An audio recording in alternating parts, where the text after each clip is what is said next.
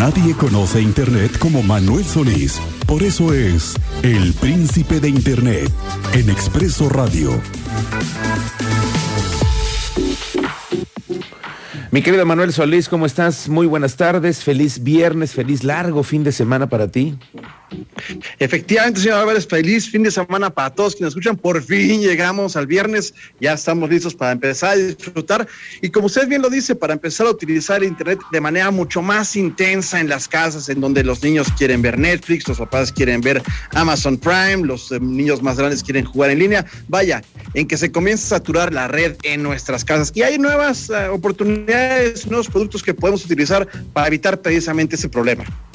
Eso, justamente que la conectividad es como parte de la tolerancia en casa y de pronto ya el internet no está jalando y entonces todo el mundo se pone de malas. ¿Cómo mejorar? ¿Cómo le podemos hacer? ¿Cuáles son las herramientas más eficientes? Con mucha frecuencia nosotros contratamos paquetes de internet y creemos que son muy buenos de 10, 30, 50, 100 megas y nos damos cuenta que a veces nuestros dispositivos en la casa no están alcanzando esa velocidad. Lo primero que tenemos que hacer es usar algún tipo de medidor de velocidad como Speed Test que estoy compartiendo en Twitter en ese momento, donde usted puede ver cuál es la velocidad real que está recibiendo, digamos que en su casa.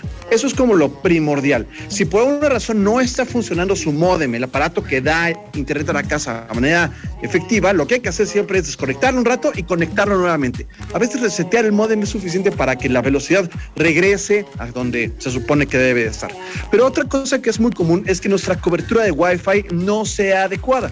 Pensando en esto hay muchísimos productos, pero el que está llegando a México ahora se llama Google Wi-Fi es un distribuidor de señal de Internet que uno pone en sus casas y que va a permitir que con una sola señal, con un solo modem, digamos, podamos cubrir, no importa qué tan grande sea nuestra mansión, podemos cubrir todos los espacios, porque pasa a menudo que tenemos el modem en la sala de la casa junto a la televisión y ya en la recámara del fondo no se recibe Internet o en los baños ya no se puede navegar nada y lo cual resulta pues sumamente molesto para muchas personas. Google Wi-Fi promete mejorar la situación, aunque no, obviamente, gente corregirla completamente. Cuando nosotros ponemos un punto de acceso a Internet, o sea, un lugar que dé Wi-Fi para una casa, hay que pensar que es como un foco, digamos, de 100 watts. Donde usted pueda ver la luz del foco imaginario es donde tiene buena conexión a Internet. Si hay varias puertas y varias paredes que eviten que usted vea este foco imaginario, pues evidentemente no va a recibir una buena conexión. A veces ocurre que hay alguna pared o alguna ventana que refleja en algo la señal y en lugares en que uno no esperaría, sí llega la señal. Se supone que Google Wi-Fi va a corregir esto. Eh, hay dos presentaciones en ese momento que plantea la compañía.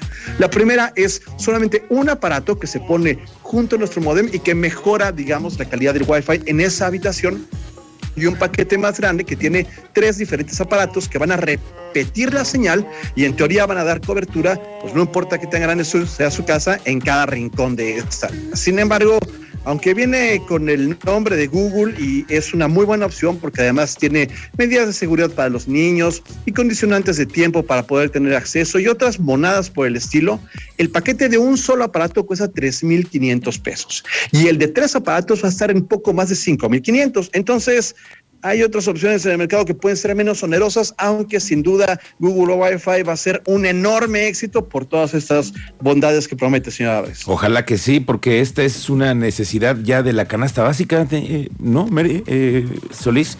Cuando necesitas, ya tienes que pagar siempre la, la, renta de estos equipos, esta capacidad de hasta cuántos gigas que como dices tú, uno llega a contratar y después empiezan a disminuir poco a poco en tanto haya más compartidos tus, tu, tu password de, de tu red, ¿no?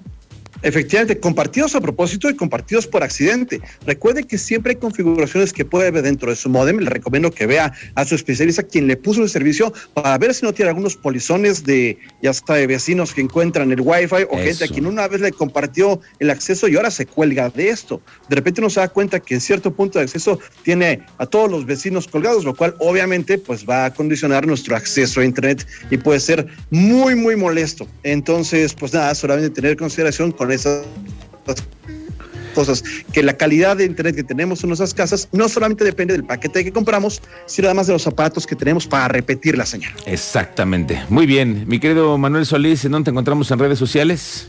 Es muy fácil. Antes de despedirme, si me permite, quisiera mandar un saludo a un oyente ha sido del programa que es nuestro mutuo amigo David Arturo López, que nos está escuchando en su ruta de todos los días. David, muchas Mi gracias. querido David López. a toda la gente. Oye, le mandamos un saludo que me parece que usted estudió hace, hace algunos pocos años. No, hombre, me pues imagino. él y yo compartíamos las tortas en la secundaria. Imagínate cómo estaba la cosa.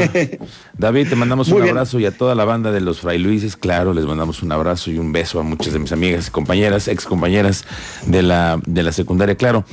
Mi querido Manuel Solís, gracias. Gracias, le decía, es muy fácil encontrarme en Twitter, twitter.com diagonal Manuel J. Solís J, como dice Julia Aguila, arroba Manuel J. Solís J. Ahí estamos todo el día listos para pelearnos con quien quiera conectarse. Muy bien, gracias Solís. Muy buenas tardes. Gracias, buenas tardes.